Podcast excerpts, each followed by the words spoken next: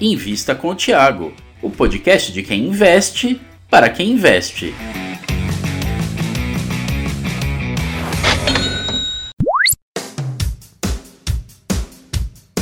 Olá, olá, investidor e futuro investidor. Eu sou Gustavo Groma e estamos começando mais um Invista com o Tiago, na sua plataforma de podcast e também no YouTube do Tiago Reis. É isso aí, Tiago? É isso aí, Gustavo. E hoje a gente está com um convidado especial que é o Odivan Carnim. Falei certo o sobrenome, Odivan? Falou, Thiago, acertou. O Odivan, ele é diretor financeiro, CFO em inglês, da Irani, que é uma empresa antiga, mas que, vamos dizer assim, na bolsa tá, está tendo aí um, um renascimento, as ações têm ganhado mais liquidez. Odivan, eu gostaria que você contasse aqui para a gente um pouco da, da história da companhia, porque muitas vezes as pessoas não conhecem, às vezes não sabem nem o que faz a Irani. Então, gostaria que você botasse todo mundo na mesma página, por favor. Claro. Bom, antes de tudo, obrigado, Thiago, obrigado, obrigado Gustavo, pelo convite, tá podendo compartilhar um pouquinho da, da companhia aqui com vocês, né? E também desejar a, a todos os ouvintes e as pessoas que estão assistindo aqui o, no canal do YouTube, né? A, a, também o nosso agradecimento por estar prestigiando aqui a nossa, a nossa presença. Bom, a Irani, é, ela não é nova no setor, é, na Bolsa, né? Ela é listada desde 1977 então ela é bem antiga.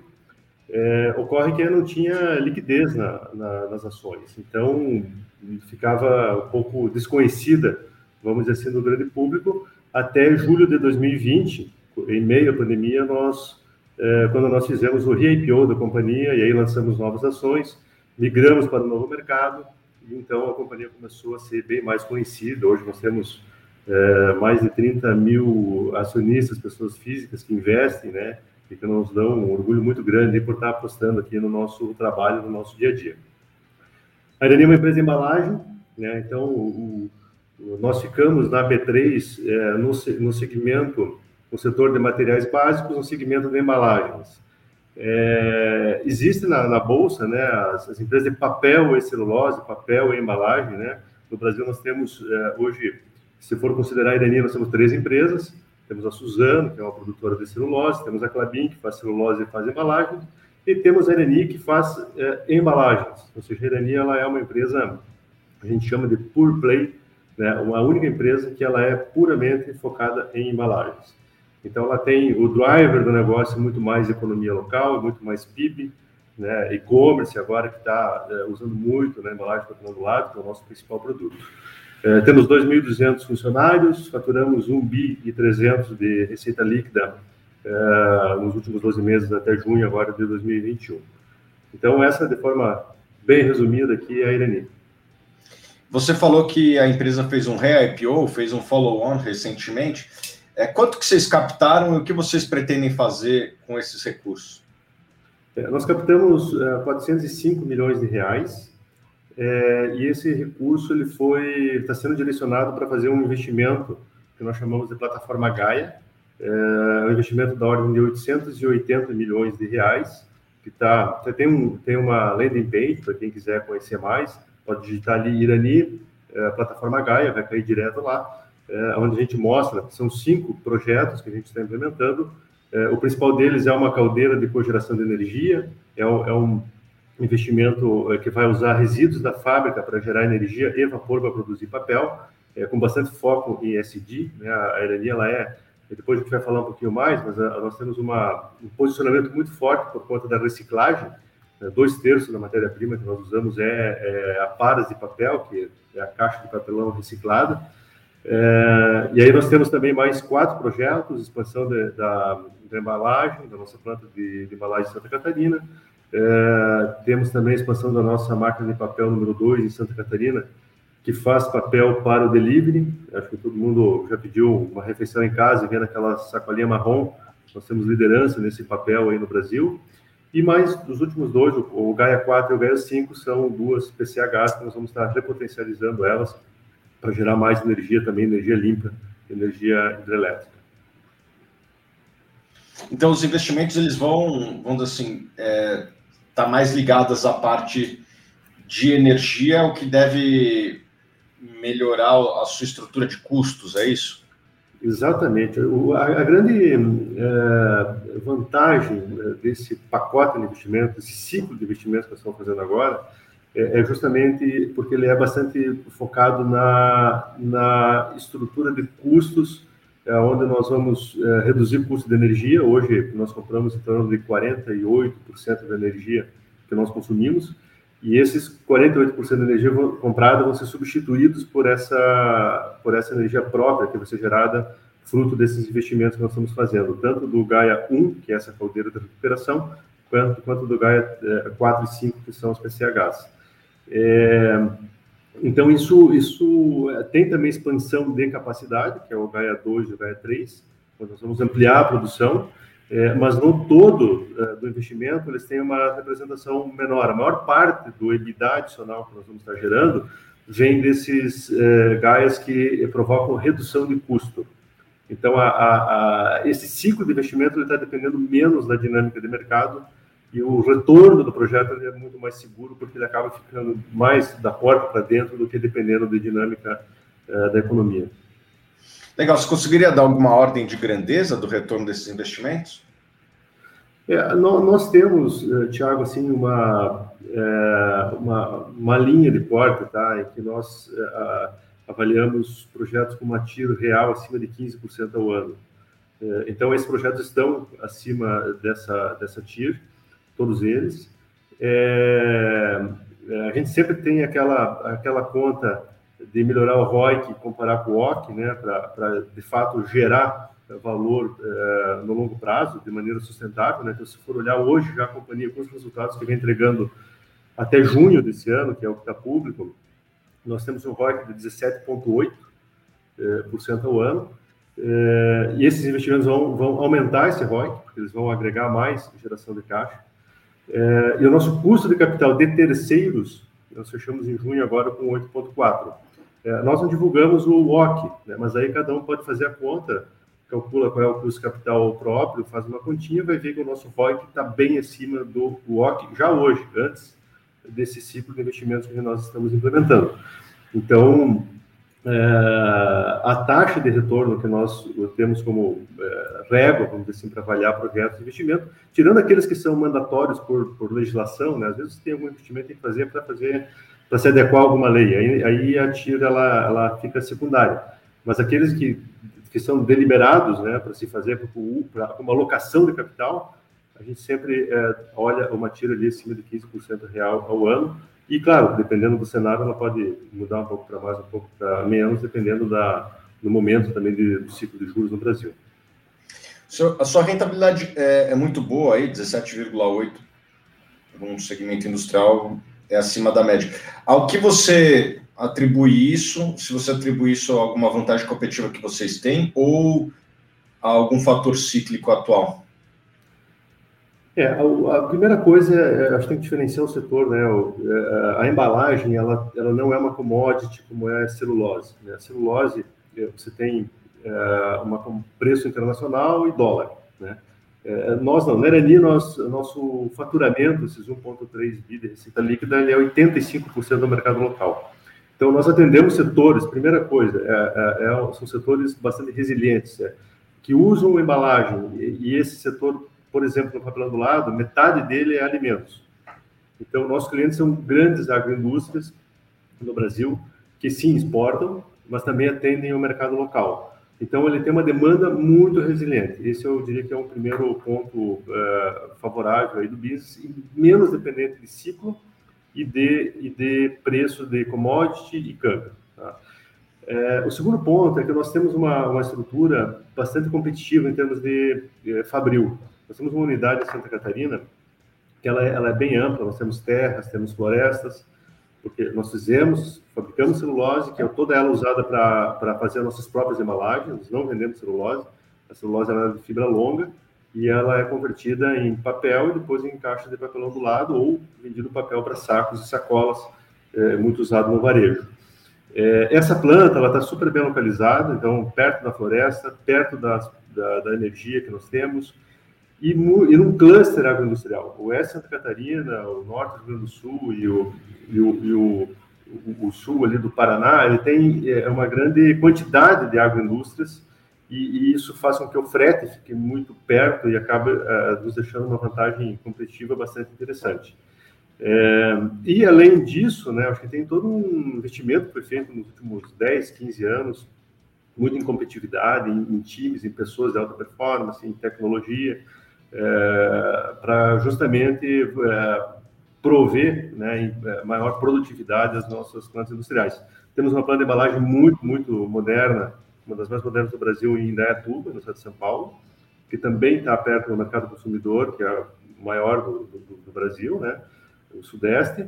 É, temos uma fábrica em Minas Gerais também, lá é, é, perto de um grande mercado que é o, que é o estado do, que é o estado de Minas Gerais, né? e essas são as principais plantas. Então, a localização geográfica é, é, alocada nos principais é, mercados brasileiros também é uma das, das vantagens que nós temos. Quem são seus atuais principais concorrentes? É, o setor hoje, ele tem é, o setor de embalagem, né? Ele tem a, a, principal empresa, a maior é a Clabin, que tem o maior share. É, nós temos uh, West Rock, que é uma empresa americana. É, a, a Clabin ela comprou a International Paper, que era uma empresa é, também é, americana, né? Então acabou consolidando. e aí nós temos empresas locais, temos tem a Irani, tem a Trombini, tem a Dami, tem Smurfit Kappa, que é uma empresa irlandesa que também está posicionada aqui no Brasil. É, eu diria que essas são as, as principais, que formam o bloco principal do setor, que representa aí em torno de 50% do mercado de papelão do lado como um todo. Depois nós temos muitas empresas menores e, e muito pulverizado, com aí mais de 100, 150 empresas pequenas que acabam é, fabricando e atendendo o mercado de escala menor, e são empresas menores.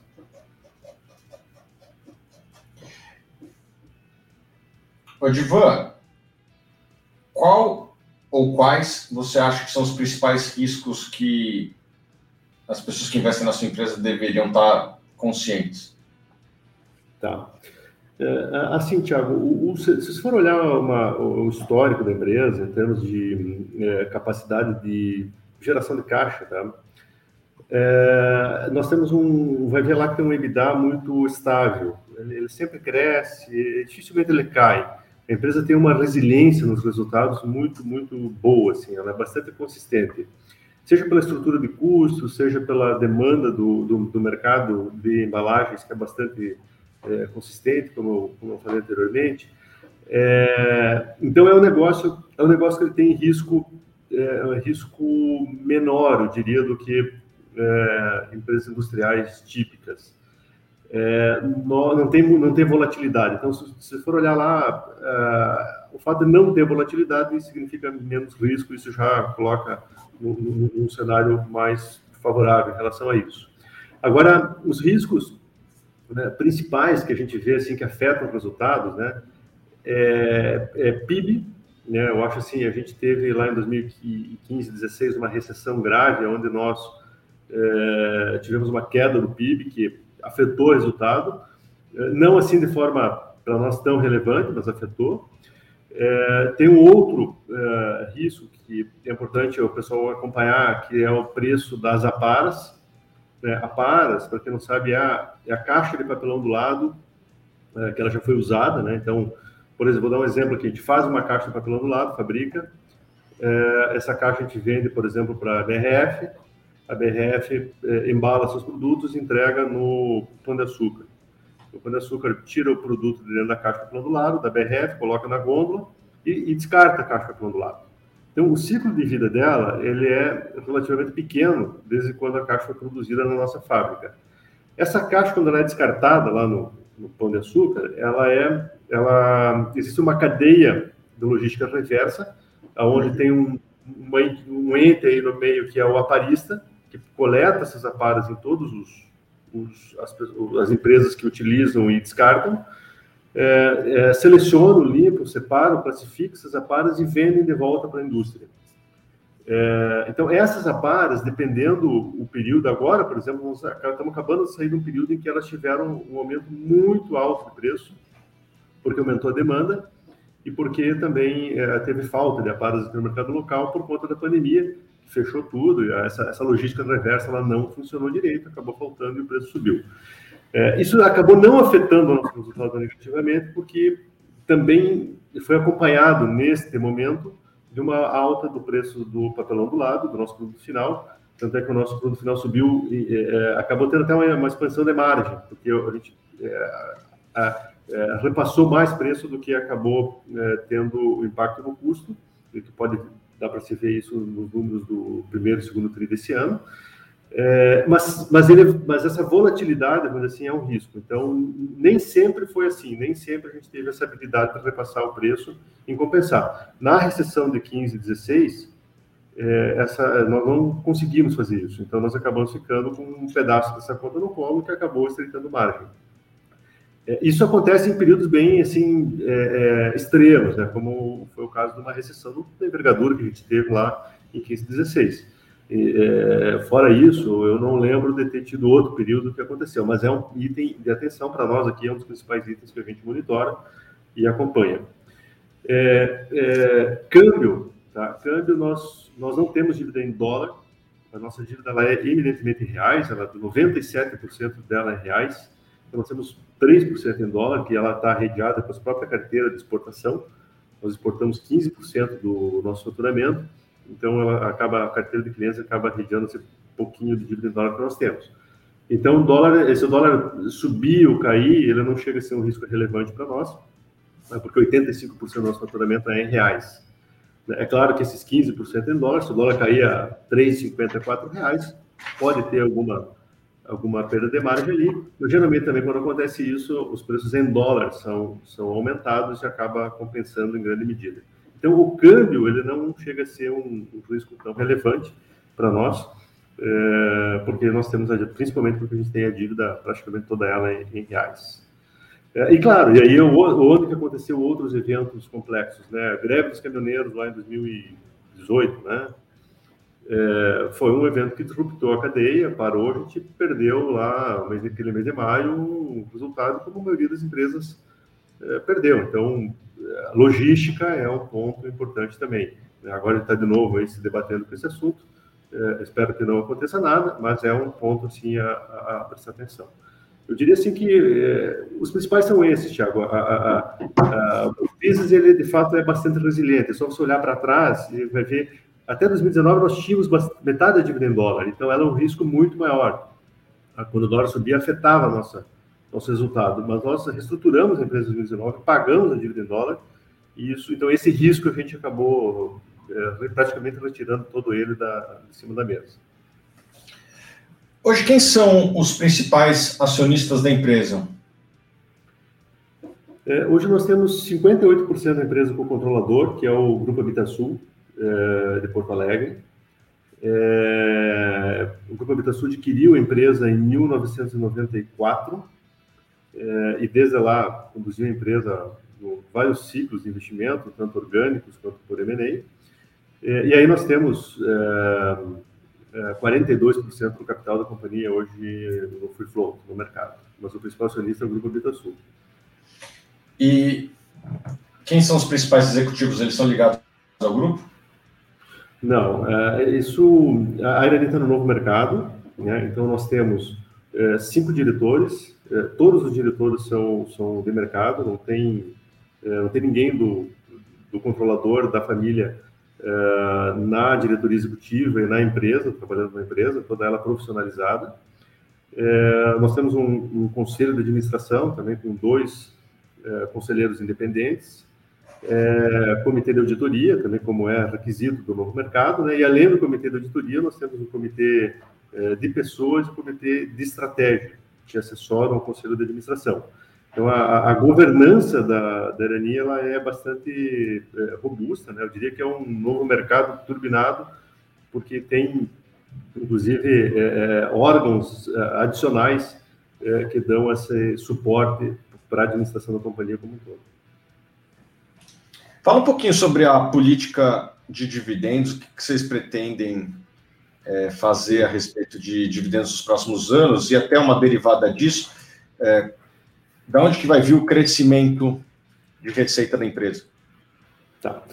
É, bom, política de dividendos. Nós temos uma política é, aprovada, tá? É, está, está no nosso site da RI, né, irani.com.br/ri, lá uh, todas as políticas da companhia, a política financeira, e uma delas é a política de dividendos. A, a nossa política de dividendos, ela, ela, ela determina o seguinte, nós vamos distribuir trimestralmente o, o mínimo obrigatório, o 25%, é, e, no, e na DF, no final do ano, na Assembleia do ano seguinte, caso nós tenhamos atingido, atingido o, o indicador dívida líquida e EBITDA de 2,5 vezes, que é a nossa meta pela política financeira, é, ter ficado abaixo disso, aí será distribuído mais 25% do lucro líquido, totalizando 50% de payout é, anual. É, nós, a, a, a, nossa ideia, o nosso plano é sempre navegar com uma alavancagem abaixo de 2,5. Tá? Então, apesar de nós estar fazendo ciclo de investimento, nós já estar olhando outro ciclo de investimento para frente, a nossa, a nossa meta, nosso objetivo é não nunca é, ir além do 2,5 vezes de dívida líquida é, isso já é uma diferença tá, em relação às outras, a outras companhias, né? Então, não, a gente já alavancou a empresa no passado bastante, chegou a 5, 6, 7 vezes. E a gente é, sabe o quanto difícil é, porque nós estamos no Brasil, né? Está vendo né, tudo que acontece. Então, você alavanca a companhia para otimizar até a estrutura capital com como se faz no mundo inteiro, é, só que aqui no Brasil o nível de risco para fazer isso é muito maior. E geralmente, assim, a chance de você ser pego no contrapé no meio do investimento com alguma crise, ou lá de fora, ou que a gente inventa aqui, é, é, ela é muito grande. E quando isso acontece, a, a, coloca a companhia numa situação muito delicada, de ter que renegociar dívida é, em condição desfavorável, tendo que ceder em custo, ou seja, entortando a estrutura de capital, tirando eficiência da, da, da, da estrutura de capital, e nós passamos por isso já no passado, então não queremos passar de novo. Então a, a política é bem é, dura nesse sentido. A gente não pretende é, nem tomar dívida em, em, dólar, que não temos controle da, da alavancagem, e nem exceder de 2,5 vezes a dívida líquida EBITDA. É, é, então, é, é, a tendência dizer, é que a gente tenha uma distribuição de dividendo é, de 50% do lucro, a menos, claro, que alguma coisa aconteça no meio do caminho que a gente escorrega lá algum ano ou outro, para um pouco acima de 2,5 vezes, a tendência não é essa. E aí o, growth, né, o dono tem o crescimento, né, gente, esse ciclo de expansão, a plataforma Gaia já vai trazer um, um, um crescimento uh, de EBITDA importante. É, e nós, obviamente, acho, é, nós temos uma vantagem e uma desvantagem. Uma, a, a, desvantagem de nós ser a menor empresa do setor, ser uma empresa relativamente pequena, com 1,3 bi de receita líquida, é, e a grande vantagem é que nós conseguimos entregar mais crescimento do que uma empresa grande. É, eu acho que o, a, gente, a gente quer usar de forma favorável para nós o nosso tamanho, para poder entregar mais crescimento. É, eu tenho dito que, olhando para o chapéu aí do, do investidor, né, a Arania tem um belo case de um combo de growth e, e, e value investing. Porque você tem uma empresa baseada em ativos, uma empresa que entrega resultado, uma empresa que está é, bem posicionado no setor é, dinâmico né, é, da economia, que já tem uma história grande, um velho típico, com belos números, belos indicadores, mas também tem uma pegada de growth na hora que, até pelo tamanho dela, é possível você expandir capacidade, é possível você expandir margem, como este ciclo de investimento que nós estamos falando agora, o Plataforma H, o objetivo principal é a expansão de margem, é, e ainda tem uma, dizer, uma avenida de crescimento para se buscar, porque nós, nós hoje temos um tamanho que possibilita uh, navegar nesse crescimento do setor de embalagens no Brasil, que é muito grande, o Brasil é um país muito grande, então que a, a empresa consegue buscar aí uh, um share maior e com isso entregar um growth maior. Isso, isso acaba sendo um negócio interessante para o chapéu do investidor, para quem tem olhando o chapéu do investidor, né? Que é um pouquinho do growth com, com, com, com dividendo, né? Você ter um, um, um, dividendo pingando aí trimestralmente na conta uh, e ainda assim pegando um upside no valor da ação ao longo do tempo, né? Agora, é um setor que tem um tempo de maturação, né? não é não, é a cada trimestre acontece uma coisa mirabolante para cima ou para baixo que você não, ele tem uma consistência, tem uma dinâmica que premia quem tem paciência, premia quem tem é, é, capacidade de entender os números e segurar o papel, e ficar com o papel e surfar os ciclos é, que o negócio tem. Você citou esse número mágico é de duas vezes e meia dívida líquida EBITDA. Como é que está esse número hoje? Hoje está 0,77. Está bem abaixo. Beleza, mas com os ciclos de investimento esse número vai aumentar, certo? Vai para, vai ficar abaixo disso. Uh, não vai passar, vai ficar redor de 2. É porque, Tiago, teve uma grande expansão, né? Só para ter uma ideia, uh, nós fizemos 225 milhões de EBITDA em 2020, tá? Uh, e no primeiro semestre desse ano nós estamos com 219 em seis meses. Fizemos praticamente em seis meses de 2021, que foi feito no ano inteiro de 2020. Então, assim, tá o negócio sendo muito bem. Nós devemos fechar o ano de 2021 com um EBITDA bastante robusto. E, e, isso também vai ajudar nessa, nessa, nessa, nesse nível de alavancagem. Ô, Divan, a gente vem aí passando por um, uma pandemia, né, desde o ano passado, e que, de certa maneira, impactou todo mundo, todas as empresas tal.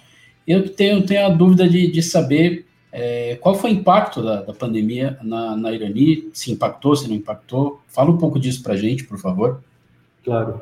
É, assim, é um, é um case bem interessante, Gustavo. Nós, é... bom, em março, quando entramos naquele buraco negro da pandemia, fecha tudo, para transporte, decreto de prefeito, aquela confusão toda, né? É, nós, obviamente, estabelecemos o nosso comitê de crise, que, no fundo, é, são, foram as reuniões de diretorias diárias que a gente fazia, para tentar entender o que estava acontecendo. E, num, primeiro momento, é, nós tivemos, assim, é, ficamos assustados, primeiro para ver se fábrica fechava ou não fechava, o fato que nenhuma fábrica fechou em nenhum momento, né, até porque a embalagem é um, é um produto utilizado para alimentos, que é um produto essencial, então nenhuma fábrica parou. É, é, num segundo momento, tentamos entender o mercado, o que, que ia acontecer, né? Mas o mercado demandou. Nós tivemos um segmento que ele recuou, é, que foi o segmento de. Nós temos liderança desse papel para sacolas de shopping. Quando você vai no shopping, você começa a olhar o pessoal usando aquela, andando com aquela sacolinha marrom das diversas lojas. É, aquele papel, a grande maioria dele é da Irani. É, então, quando o shopping fechou, aquele segmento encolheu. E nós exportamos aquele papel como tem um mercado mundial, nós acabamos exportando. Se você for olhar o número do segundo TRI do ano passado, 2020, vai ver que a nossa exportação foi a quase 30% naquele trimestre, porque nós mandamos para fora uh, esse papel que não foi vendido aqui dentro. Logo na sequência, aconteceu um negócio interessante, que esse mesmo papel é usado para o delivery. Então, uh, uh, começou a ser, voltou a demanda interna, só que não mais do shopping, que permaneceu fechado, mas da do delivery, o pessoal que pede o sushi em casa, comida em casa, que não era, não, não tinha tanto, eh, de repente todo mundo começou a pedir e, e voltou normal, rapidamente esse papel voltou normal usado pelo delivery. E aí, no, no, no, logo na sequência, começou a abrir os shoppings, né, eh, ainda que de forma bastante restrita, eh, e também começou a voltar, e ainda está retomando o shopping. O fato é que hoje esse papel está, assim, a gente não tem capacidade para atender toda essa demanda, tanto é que é, é, é estamos expandindo a máquina 2, que é o Gaia, é o Gaia, é o Gaia 3 nosso ali, e nós estamos tentando antecipar, inclusive, para poder é, responder a toda essa demanda.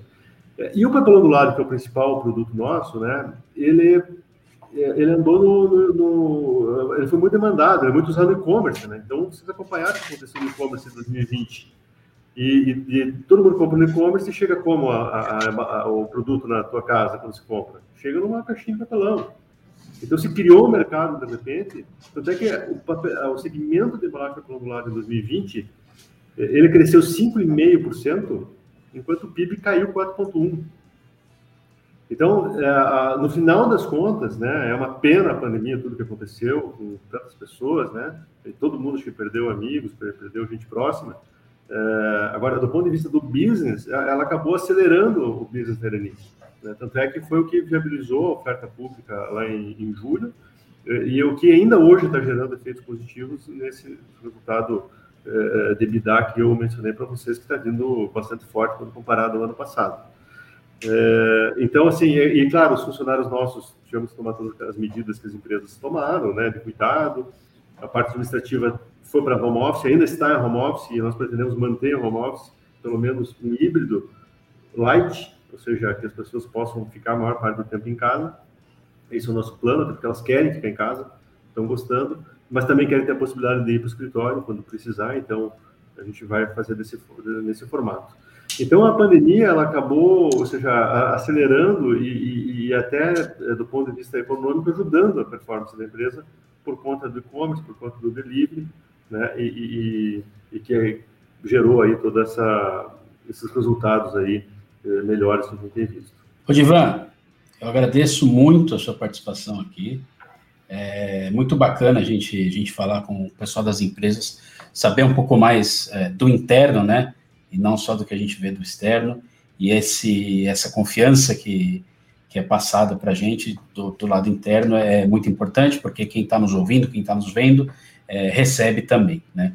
Então, quero, quero agradecer muito sua participação aqui para falar da Irani, do, do setor. Vai lá, Tiago. Queria aqui é, só reforçar o agradecimento ao Odivan. É, fica aqui as portas abertas para vir mais vezes. É sempre bom conversar com profissionais de empresas e desejo aí que vocês continuem tendo, tendo sucesso na Irani. Passo a palavra para você para fazer as considerações finais, Odivan. É, bom, primeiro, Tiago, queria aproveitar aqui para te parabenizar viu, pelo trabalho que você tem feito, né, junto aos investidores aí no Brasil. Eu sou, eu, eu te sigo em todas as redes, aí acompanho teu trabalho, é, vejo a qualidade dos teus posts, sabe? Eu acho que isso, é, é para quem está do lado de cá trabalhando, suando a camisa para entregar um resultado, para é, é, fazer com que as pessoas entendam, né, na essência, como é que se gera valor, né, na prática é, é muito, gera muita satisfação é, ver quando você tem pessoas que ajudam a, a, interpretar essa linguagem dos negócios, né, essa linguagem dos investimentos. Então, eu fico, vou deixar aqui o registro, né, é, e agradecer a vocês pela oportunidade, o Gustavo, a ti também, para poder estar falando aqui um pouquinho da Irani. Né, é uma empresa que não, não é, é uma micro, small cap, né, então ela, ela não é tão conhecida como as, as empresas tradicionais da B3, mas aqui nós temos uma bela de uma empresa que tem uma, um, um, um, modelo de negócio redondinho, indicadores redondinhos, é só você olhar lá, entra no site RI, pesquisa em todas as plataformas que tem ali os indicadores, vão ver como é um reloginho o negócio e uma bela oportunidade de investimento. Então, para quem de fato quer ter essa visão de ter um dividendo, participar um pouquinho do growth, né, é, eu acho que é uma, uma bela alternativa aí para considerar. Né? Então, é isso. Obrigado aí pelo, pelo convite. É isso aí. Entra no Status Invest lá para conferir os indicadores da Irani e fica o convite quando terminar o ciclo de investimento para você, Odivan, e quem sabe aí os outros executivos da empresa virem aqui falar dos resultados, tá bom? Muito obrigado.